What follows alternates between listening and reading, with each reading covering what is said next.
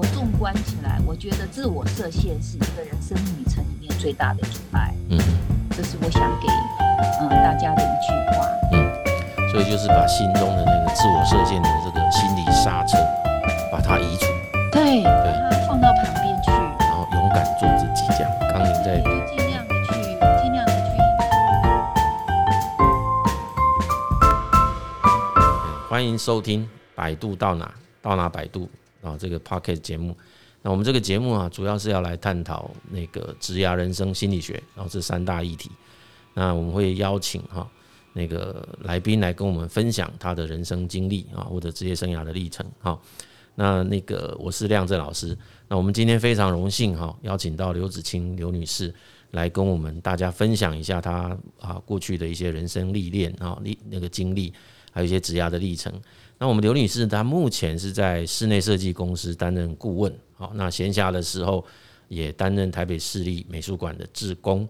那在二零一一年的时候，正式受聘为张老师心理智商的辅导志工。哈，那这个其实啊，我觉得看到这样子的一个经历，我非常非常的那个感觉很距离很近哈，因为我们也就是心理学的 background 这样子，所以也许等一下也可以好好的来请您分享一下这整个历程，为什么会跟啊心理咨商啊咨询这一块能够。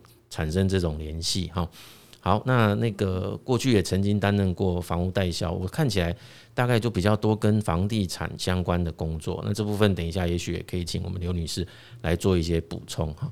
那未来这边提到未来的目标，那这部分我等下就留给刘女士来跟大家来做分享哈。所以啊，目前她担任的角色其实哎蛮有意思的，我们等下可以好好的来认识一下。那我们现在就请您来跟我们那个线上的听众朋友们来做一下那个您的一些介绍的补充，还有跟大家问好一下。哦，OK，谢谢呃亮正老师。呃，各位大家好，呃，我是刘子清。那今年已经是快七十岁的人了，那很高兴就是亮正老师来，呃，有一个机会让我可以说说我自己的生命经验，啊、呃，也希望借着这样子的一个嗯互动呢交流，或者是跟听众们有一些连接。是我看起来。呃，您的资料当中有提到蛮多都在室内设计或房地产的这个相关领域嘛，哈，那你能不能跟我们大概稍微说明一下过去的这个历程是怎样？譬如说是怎么样的因缘际会下进入了这样的一个产业？那在这个啊进到这个产业的过程当中，有曾经分别担任过哪一些不同的职务啊、工作内容啊？这部分可不可以先请您稍微分享一下？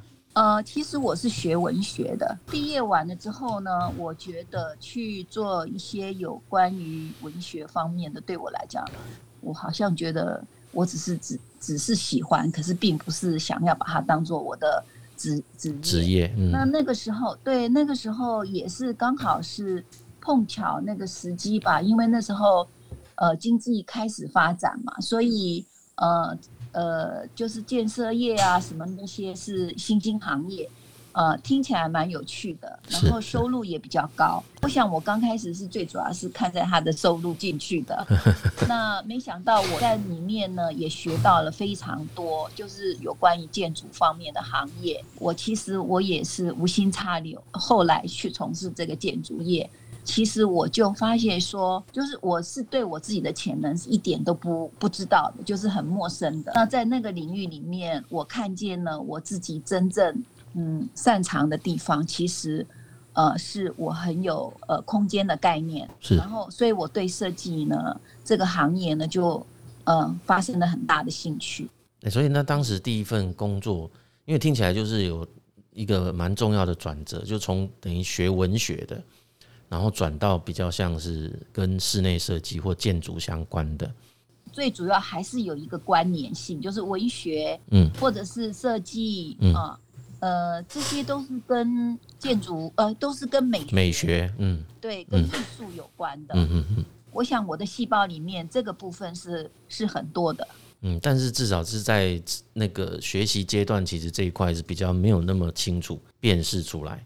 反而是在职场的时候才开始比较有清晰的去认识到自己本身也在这一块是有所谓的 talent 哦，就是不只是兴趣而已嘛，他还是会有足够的才能可以去驾驭它嘛。那您刚开始，譬如说从一个以文学这个领域毕业的人，然后进到那个这一个领域，当一开始的工作内容会是什么？呃，刚开始的时候就是。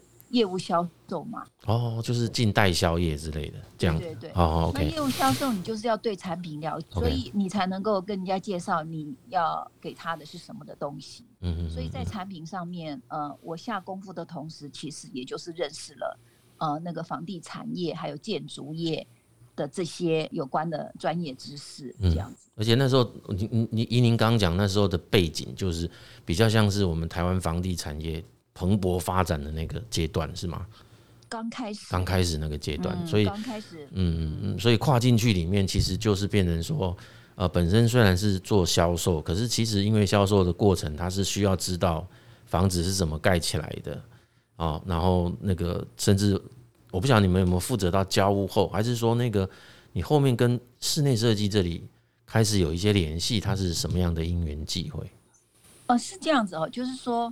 呃，我后来是有我我曾经呃在经历上面有提到，就是我后来做了呃另外一个建设公司呃董事长的特助哦，那这个特助，嗯，这个特助的职业呢，其实说穿了就是好像就是在董事长旁边的跟班哦，那所以呢会跟着他去。看地呀、啊，或者是怎呃，就是那个流程，我就会从那里面去了解到说，哦，原来呃建设业是这样子呃的流程。那所以在各个方面我都有涉略到，比如说我要帮他做购地以后的一些代书的作业，嗯嗯嗯嗯，那或者是说这这块地呢要怎么样产出，嗯那那个那个要跟建筑师谈什么哈，这些部分。那我就慢慢的从那里面去学习，嗯，所以那个那个学问呢是，呃，对我来讲是非常非常生动有趣的，嗯嗯，因为你接洽的范围是很大的，嗯，然后你面临到的一些问题也很多，嗯嗯嗯，对，所以那个让我觉得，呃，我就会感觉到有兴趣，嗯嗯。嗯，您刚刚讲说是跟班，其实我这样听起来。那反而是一个很大的机会之门，因为因为对啊，因为那个过程其实您的老板他基本上应该是蛮授权你去帮他处理很多土地开发的事情嘛，或者是叫房产开发的事情嘛。他是很信任我，所以就是有一些小事大事，他就呃呃他没有做到的，他就 OK，他只是坐在前面当老板那。后面的那些小跟班要做的事情，我就要把他帮他把它做完。哦，那这个过程，这个过程都是你自学吗？还是说他本身也会扮演一个像师傅一样的角色，也跟你提做一些提醒？他会呃，我不懂的地方，他就会教我。嗯，那比如说我碰到一些代书方面的一些比较特别的一个行业，那代书也会教我。嗯，就是我碰到很多呃各个领域。的专专业的人员，那就是因为这样子的一个机缘呢，所以我就呃被教导很多。嗯嗯嗯，对，所以是不是这个经历让您后来也自己去经营所谓的建设公司，跟这个是有关吗？是是哦，那所以这个部分完了之后，还有什么其他的职业生涯的转折？您从前面那个代销工作是直接到这个董事长的特别助理吗？还是中间还有其他的职业的历程？呃，我就是一路一路的，就是从代销那一家董事长公司里面帮他代销，结果他就觉得我很适合做他的特助，然后他就呃请我离开到他的公司去。哦，这样子。所以这一路上大概三年的时间，嗯哼，三年到四年的时间。那在这个期间呢，呃，坦白讲是蛮辛苦的啦。嗯嗯。那我那个时候觉得说，我是比较喜欢。做呃设计方面的，嗯嗯，所以呢，呃，我那时候就是有利用一些闲暇的时间，因为有朋友是。呃，建筑系毕业是、呃，好像是东海东海大学哦，那个非常有历史的，对，对，非常有历史的建筑系，嗯，他因为也是在我的行业里面去认识的，嗯嗯，那有一些偶然的机会了，然后他就请我去帮他代管工地，嗯嗯嗯，那代管工地以后呢，后来他就说，我觉得你很有 talent，你要不要开公司跟我合伙一起开公司。哦，这样子。那那时候我已经跟他配合一阵子了。嗯嗯。那我也觉得说可行的，因为我很有兴趣。嗯嗯，所以我就离开了建设公司，跟他一起去开公司去了。嗯嗯嗯。那那个公司是属于室内设计的，还是建建设公司？呃，就是室内设计。哦，室内设计嘛，哦，对对对对。那那室内设计当时是承接一般的那个住家的啊，还是商场的啊，办公空间，或者是一样跟这种建设公司合作的？我们大部分都是都是去竞标办公室的。哦。那那个时候，嗯，呃，比如说我们有做到很多的案子，都是竞标来的，比如说这个公园院的 IC 馆啊，哦，还有成州电子的办公室啊，那时候那个时候也是。正巧就是好像这个科学园区开始嘛，嗯嗯，哦，正要开始，嗯，所以有很多科技公司，或者是有很多船厂公司，嗯，他们要准备上市上柜，所以他们就从传统的一个办公室变成比较舒适、比较好的一个办公的区域。我们是被时代潮流这样子。眷顾的的的一群人呐，所以我们就有很多的机会，呃，去做到很多很大的办公室。刚听起来就是那个时时空环境下，台湾刚好就是整个房房地产这个产业正在启动中嘛，对不对？然后园区那边很多的公司开始在啊、一样就是在建厂开始发展，所以你们在那个时间点就啊、切得非常的很好，就是那个时候。就我们常讲是被被市场拉着走了啊，被市场拉着走，就市场就是需求就是一直在产生，然后你们就去在那个机会底下把这个需求给满足嘛。您就是负责设计吗？还是负责一样是跟业务有关的事情？呃，我就是负责设计，是是。那我的师傅就是我的我的合伙人，他呢，因为他嗯他的这方面的领域是很够的嘛。嗯嗯。那我们在竞标的过程，因为他有这个建筑系的。背景，所以他用他在室内空间上面的一个 presentation 跟别人那时候的一般的设计公司不同，嗯所以我们往往都能够竞标成功。嗯嗯嗯嗯对，就是他一路上，嗯嗯，他应该是一个非常有 talent 的一个 designer。对，那后来呃，我们也合伙了好几年，嗯然后我们也有做到住宅，那时候有大台北华城，呃，那个时候很多别墅，别墅，嗯。对，嗯、我们也做了很多那种别墅设计。嗯嗯，嗯是的。对，那那那个其实是一，那就是之前的一段嘛。后来你也是，你们是离分开吗？还是说你还是有继续在跟他一起工作，还是投资他，或者是怎样？目前的状态呢？呃，后来我就离开了，因为等于是拆伙了。后来就是跟呃，我现我以前的先生一起，就也是一样室内设计公司。哦，OK，嗯哼。那那个当然跟我的自自己个人的一个规划有关系，嗯、所以所以就离开，跟那个合伙人就正式分了。嗯嗯嗯。那所以就是目前就一直一直在是，就是之前跟先生合开的这个室内设计公司，就目前也是担任这家公司的顾问吗？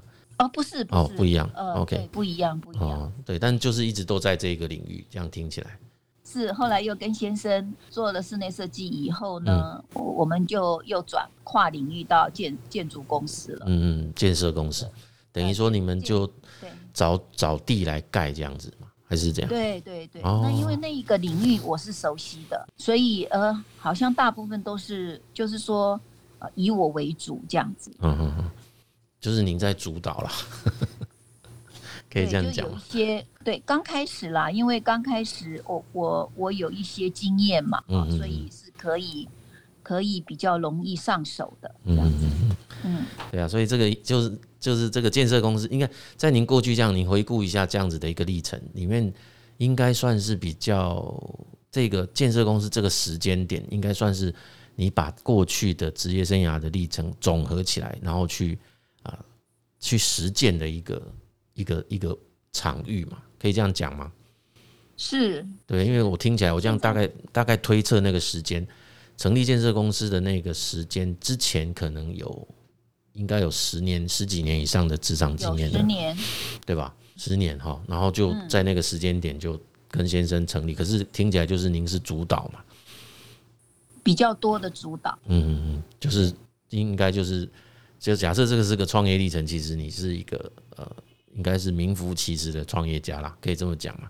我其实我那时候没有多想什么，就是很自然的就觉得说，哎，这可以做啊，那可以做啊，嗯嗯，就喜欢做嘛，嗯，就这边也做做，那边也做做，越做越多，嗯，那后后来就觉得好累啊，所以所以所以也没有继续这个角色，后来也没有继续往下就对了啦，可以这么讲嘛，就是因为有些就会一直不断的把事业规模做得更大，或者是什么。呃，是有做更大，可是后来是有故事的，就是嗯，因为你知道嘛，就是我们夫妻开的公司，以后就会有很多争执啊什么的。哦，为了这个公司的的一些做法，什么有一些不同意见、呃、不愉快的事情，嗯，所以夫妻在一起当然也有好处，比较同心，可是。也很累，就是说，除了工作以外，好像没有什么。尤其是呃，那时候我应该讲是我我前夫吧，因为我后来离婚了。嗯嗯嗯嗯嗯。呃，他是就是所有的都是只有工作的，所以那个生活来讲有一些觉察，觉得说那个并不是想要的一个生活。嗯哼。OK，对，所以所以其实后来就是你又走自己的路了，可以这样讲吗？被迫走自己，被迫走自己。那原先的那个，原先大家一起做的公司，就后来就没有再继续嘛？还是你？是因为我我提出来分手呃离婚的的要求，所以在那个公司里面，那时候我很职业倦怠啦，所以我也那个时候就呃怎么讲呢？就想说，嗯，那既然跟我先生已经是。形同陌路了，那我们就真正分开吧。所以事业也就我就离开了。嗯，所以应该来讲说是局势吧，被迫被迫离开公司。嗯哼，对，嗯，可是这这这中间应该是深思熟虑啦，也就是我们在讲这个过程，恐怕还是有很多自己的内在自我对话。那有一种，比如说，我就蛮想，就比较好奇问说，那这一路走来，您在职业生涯当中，嗯，比较。比较自己很希望去实现的到底是什么？我想我会有一个转折耶。这个转折跟你的提问，就是说我要怎么样？我为什么后来会跨领域到智商的这个是有关系。是是是是是。因为我自己开业。又做到建设公司，那个 loading 很大，压力也很大。我我以前会觉得说，那个是我所要成就的一个事业，对我来讲是重要的。嗯，可是在，在在那个当下，我一点开心都没有。所以我觉得我是什么了？我是不是有问题啊？所以那个部分是让我停下来讲说。这一切都是我要的吗？是，那也是刚好在那个时候，是应该我四十七岁吧，我就跟先生因为婚姻的问题就分居了，我就退出了公司的经营。那退出经营，其实事实上是有割舍的，对我辛辛苦苦，好像那时候打造的事业，还有婚姻，还有家庭那样的状况，其实都化为零了，都是一片空白。嗯。所以那个时候的我，事实上身心状况是不好的。嗯嗯嗯，我觉得我是被困住了，而且是到了一个幽暗的谷底那种感觉。那那个时候呢，是很很有一个机缘呢，是我朋友他在读书会里面，他就也牵引我进入到那个读书会。是是。那个读书会是很特别的，是一个比较团体，嗯，不能讲智商，就是团体分享的一个、嗯、一个方式，嗯，来得到互相的支持。当然，我们的媒介就是去念书，去分享一本书。是。那这个书呢，大部分都是心理学的方面的书籍。从那个读书会里面，我得到很多养分。嗯哼，不管是从书本的，或者是从会友的。团体动力、呃、身上，我看到每一个人不同的想法、嗯、不同的生命故事。嗯，那个给我的一个印象很深，就是说我是可以选择的。嗯，我是可以重新来的。嗯，那我要重新来的时候，那我到底要我到底要什么？嗯，所以那个是帮助我去思索，帮助我去反思。嗯哼，帮助我找到我自己。也就是说，在那个历程，在那个历程听起来就是给了你，因为原先你刚刚讲说陷入一个比较是人生的幽谷中嘛。那透过那样的活动，等于找回自己的能动性，哎，就自己是自主的，我是有能力可以自己去走出一条路的。对，那那个是一个自我疗愈的过程。嗯哼。可是也是等于是找到自己的一个过程。是。那那个时候我就会开始是思索比较深的一个问题。嗯哼。那那个时候我事实上在四十七岁，我经历了很多，那些经历事实上也是我的养分，让我可以在反思的时候可以更深刻一点。嗯哼。嗯哼。那对我来讲，那个时候我觉得生命的意义跟价值是什么？嗯。哦，我走到这里来了，我要往哪里去？是是。啊，那那个对我来讲是一个潜伏的一个时期，嗯，可是也是对我人生里面很重要、很重要的的时刻，嗯，那个让我的人生翻转。那所以您后来就开始跟跟心理辅导啊、咨询这边开始有关联了吗？还是我之所以想要帮助别人，嗯，就是说要做助人者，觉得因为我来自于很多人的关怀，嗯，跟跟跟支持支持，嗯。跟帮助，那那种我我是很感恩的。我觉得我怎么会有那么好的机缘，嗯，或者那么那么好的福报，嗯，我想一定必须要做一些事情，嗯，来回馈我这些福报吧。对啊，对啊，就是其实因为受了别人的协助啦、支持啦，对，哎，那你你也想说，我是不是也可以转化出这样子的一种内在能量去协助别人嘛？是的，对，因为看起来就是您就是从。呃，透过这些力量，从比较低潮的时间点，然后回到原先的，因为我我看起来您过去的那个前一半段的那一块的职业生涯，其实是非常挥洒自如的，应该可以这么讲嘛？哦，挥洒，其实那个是还蛮。嗯，我不能讲说我挥洒自如，其实任何一个时刻我都很努力的。对，是。我一天工作超超过十二个小时啊，对，意你也可以讲是意气风发。我不认为我是我是挥洒自如，也不认为我是风 风花。我只是觉得说，我那时候就是我喜欢解决问题。嗯嗯嗯。我的我的长处就是。我碰到困难，我不怕，我很喜欢去面对那些呃困难，面对呃去去把那些困难解决掉。所以我就觉得说啊，我那几十年都是在解决困难。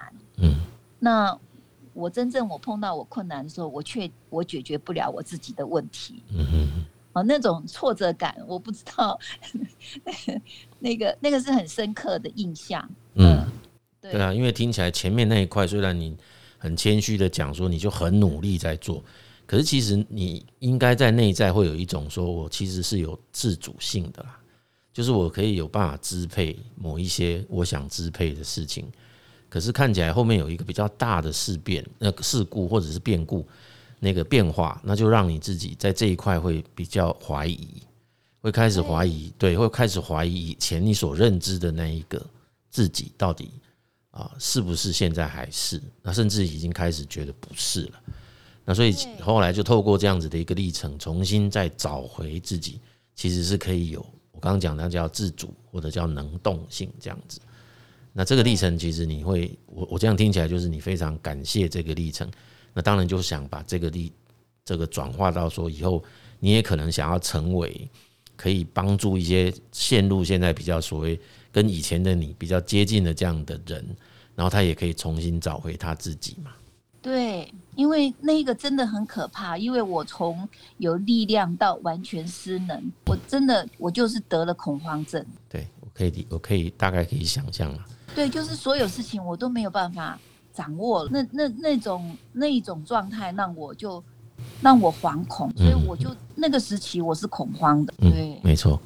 对啊，所以后来就就等于说一脚就跨进到这个，先从被帮助，然后现在开就是开始帮助别人了嘛。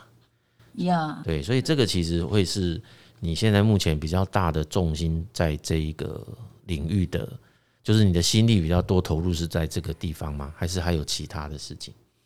呃，其实我要说的，像比如说我现在做的顾问，我也认为我是在帮助，我也是一个。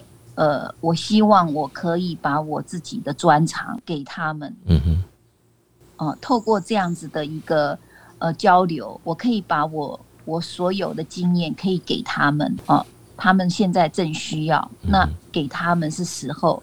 那对我来讲，我觉得那种分享跟那种传承，对我来讲是快乐的。嗯，那那个底底层呢，我我我也觉得我是在。呃，做助人的工作，嗯，所以应该来说，助人的工作其实我不认为是只有一种形式。嗯，你任何形式都可以。对，就是心态上啊，因为你即便是一个职务名称，它叫顾问，可是你认为那个本质也是在帮助这一群啊正在创业中的人嘛？的心态是我，嗯，怎么讲呢？就是我以后，我我我觉得那个是我。我找到我生命的意义，就是助人，对，然后是去对社会有贡献，嗯，助人吧，助人对社会有没有贡献？但是听起来就是跟之前做的那个职涯锚定里面的侠客就比较接近。对对对，哦，你有看到我那个？对啊对啊，侠客是比较接近，因为跟他同分的还有两个，一个是自主工作者，一个是创造者。所以其实自主工作就是自由自在，比较能够自己自己安排好自己的做事那个时间呐，做事方法啦，这个部分也是也是蛮并驾齐驱的啦。那还有一块就是您的内在其实都还是有蛮多的创意啦，跟想法啦。对，那不一定未必是创意，或者说你也把这件事情当成是另外一种事业啦，就是我们讲可能是人生事业的这一块，它不一定是盈利啊。嗯，我想自主是我一个很重要的的一个特质。嗯，对，自主嘛，哈，内涵这一块一定是要对。那其他的部分，像乐活挑战跟专家达人这一块，它其实也是在紧紧追着刚才讲的那前三项。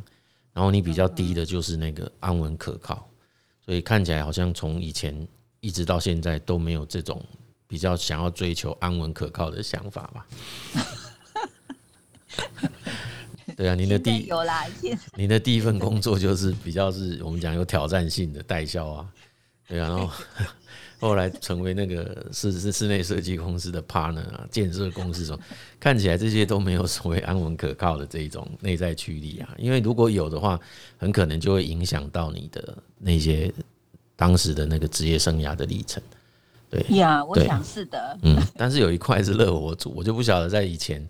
乐活组这件事情，因为它十五分，而且是极高，我觉得每个人都打三分，所以其实那个是刚刚在写的当下，你可能有这种乐活，还是我刚其实隐约也听到，事实上好像你也觉得不应该只是全部都在工作嘛，应该还是要有一些自己的生活啊，或者是其他的部分。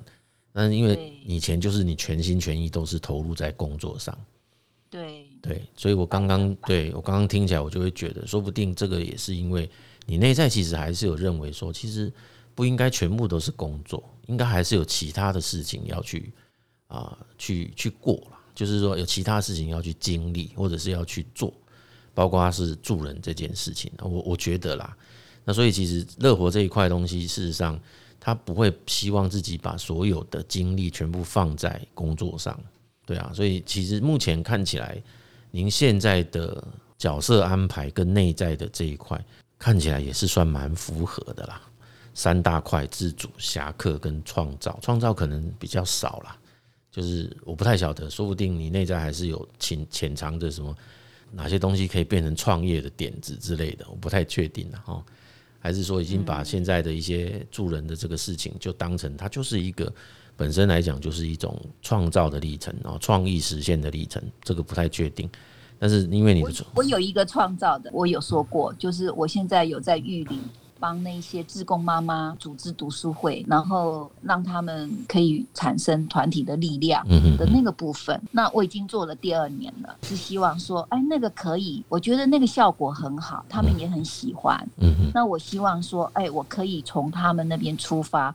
可以，也许再做多一点团体，进入多一点的团体去做这样子的事情。嗯，算不算？这个的确蛮蛮对啊，就是这我在那边看到您的未来目标，就是希望把这个读书会拓展到偏乡嘛，哈，协助这些职工妈妈们自我发展，然后也提升那个他们服务社区的品质。那当然，我刚刚听到一个关键关键字，就是想把这个做大嘛，对不对？嗯。对，对，想把它推广到更更广大的地方，让更多的人来参与。这个其实就是蛮，因为我们讲创造者有一个很重要的特征，就是从非常 enjoy 在从零到一，从一到 N 这个过程啊，就是从无到有，然后从有到多。Uh huh. 对，那我我似乎可以察觉到您的整个职业生涯这一块其实是还蛮强的。我不太晓得您自己有没有觉察到这一点呢？因为刚刚你自己自我觉察到是两点，一个是自主，一个是侠客。可是还有一块东西，其实你每一个职业生涯的每个阶段，其实好像都是在实践这个价值，都是从无到有，有，然后从有到多，从一到多。对对，从一到 n，那一旦到那个那个没有办法顺利到 n 那个过程，假设有一些那种比较突如其来的一些变化，那事实上还好，你还有一个强大的那个挑战者的这种动力，因为就不挑战者有一个特征就是不喜欢不喜欢输的感觉啦，他就是想要赢的，然后对自己有比较对，现在觉得输也很正常。嗯，那现在还好啊，现在不会觉得。还觉得输是常态。对对对，所以他就已经落到后面第四顺位，跟乐活差不多了。对，就乐活现在如果是这样听起来，就是哎呀，有也得，有也可以啦，没有也还好啦。对，有就让它发生，没有也就对啊，对啊，对啊。所以现在其实挺豁达的。我觉得就是那个那个侠客那一块哈，那一块东西就变成是蛮重要的一个，占的蛮大比重的啦。可以这样讲嘛？哈。应该是这样子，我觉得亮震老师，你看了我那个写的那个，好像可以完完整的套入到我的经历里面去。对啊，对啊，对啊，因为我们一样啊，就是在训在训练我们很多咨询师，其实他们对于那个像类似您这样子的职涯锚定的分布情况，很多人都不太容易去解读它了，因为他原始的理论都会希望人不是希望他都会比较是主张每一个人大概内在都会比较受到一个最主要的。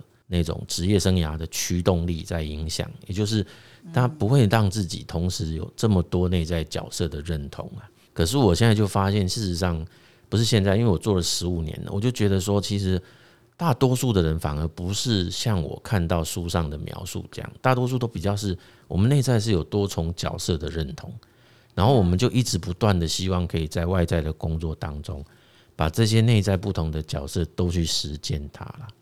是，哎，对，那我都认为说，反而是这样子的做法会比较物，比较贴近那个现实。那现实上状况也是如此，对，所以其实呃，这个就形成一个我们一个人他其实在职业生涯发展当中的一种动力，因为我们就不太容易这么容易可以找到完完全全符合的外在环境。嗯，哎，对，所以在这个过程当中，就可能得透过像。我要去打造它啦，可能有时候要一些妥协啦，或者是呃有些其他的合纵连横这样子，就是要自己去做一些啊比较有创意的想法，重组那个外在环境，然后再跟自己内在角色，把尽量把那个距离拉近。哎，我听起来好像蛮多的人都是在努力的是实践这一块，比较不会说我最后就是要去选择啊某一个单一的内在。职业生涯的价值或者一种角色，单一的角色去实现它，没有，看起来都是会希望它兼顾一下啊，只是有些强，有些弱啦。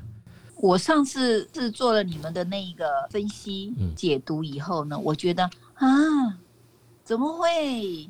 嗯，就是让我有点震惊，你知道吗？是是是，就是觉得说，哇，怎么？非常的精辟，我可以这样讲，哦，就是说你把那个多面向的那个部分都呈现出来，嗯，对，那那一种呢，其实我们在那里面是可以了解自己更多的，嗯。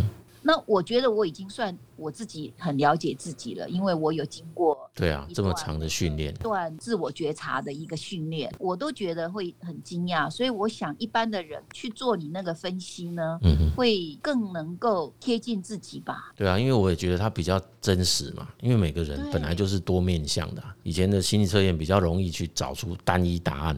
对，哎，那现在这个其实我反而觉得它比较能够完整的去看我们。从这么多年来自己身上所累积，然后自己身上所在意跟希望去实现的那种内在各种不同的角色，它的驱动力跟它之间彼此的那种呃相乘相相乘或者是相互的一种拉扯，对对对，就还是会有一些，有时候还是会有一些拉扯啦，是对不对？哦，对，所以其实这个这个部分，我就觉得它还蛮。蛮真实的呈现呐，每一个人的内在状态这样子。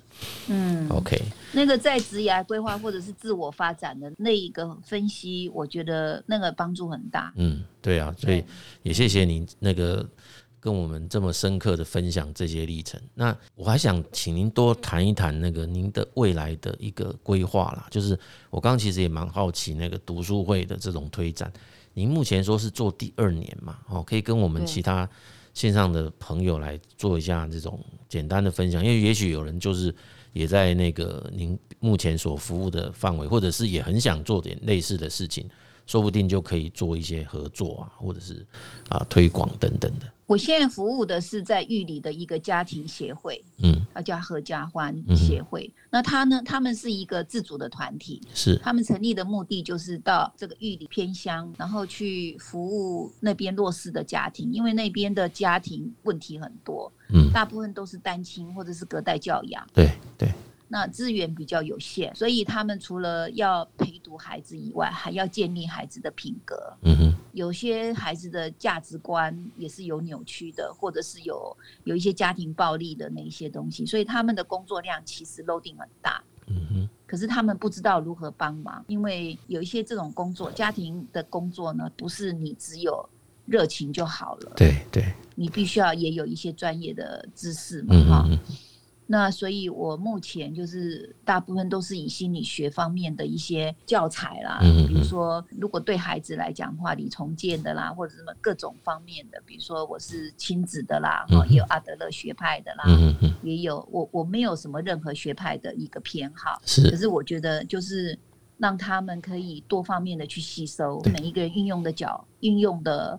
程度不一样，对，他们会有一些他们自己的收获跟跟心得。那我就是用的读书会的一个，除了书以外，还有分享哈，还有做活动，嗯、那也帮他们团体产生凝聚力。嗯、那在他们觉得无感觉到孤单或者是感觉到无力的时候，也可以互相讨论支持。嗯哼，我我想我的目的就是这样。是，那所以你推动这个过程，因为现在很多人，因为我自己有有个读书会嘛。我是啊，是对对对，这叫量子力学，月我的量啊，月亮的量，然后那个孔子的子，勉励的励，勉励，然后学，刚好刚好跟那个物理学那个量子力学谐音了，同音的。对对对，那因为我其实都很鼓，因为我很爱读书啊，我很鼓励大家要多念书。那但是，因为现在的人真的有很很多的。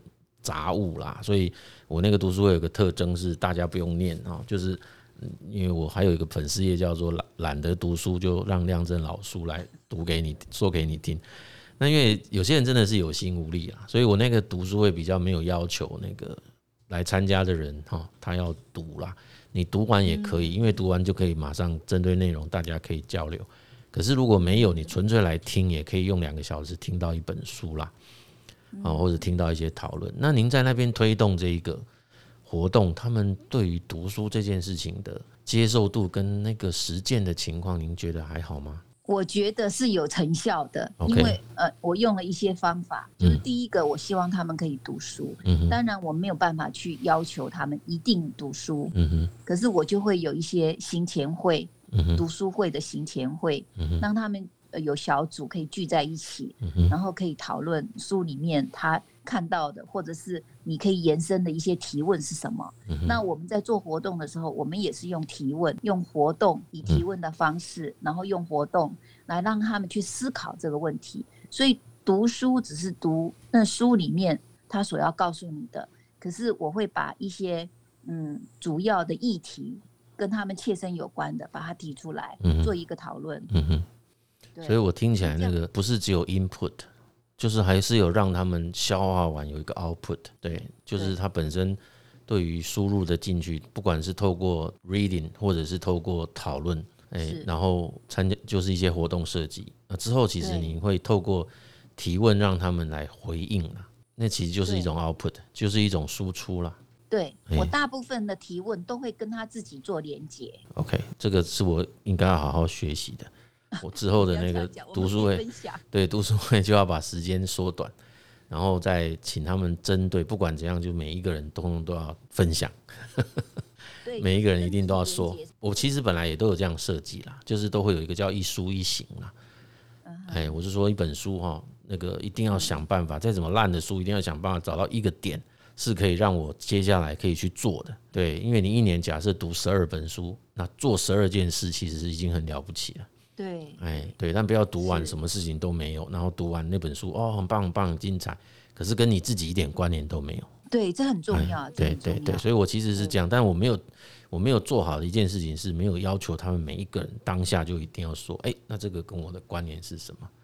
哎，所以这个刚听您这样讲，我一定要好好的贯彻这件事。对，哎，我今天跟你谈也有一些收获啊，谢谢谢谢，就是这就是这样嘛，本来就是互相相互学习。那在节目最后啊，我们还是一样照照往例，都会希望我们的贵宾来宾可以给听众一句话。那您有没有什么可以给我们勉励的？我觉得生命旅程呢，是呃值得我们去。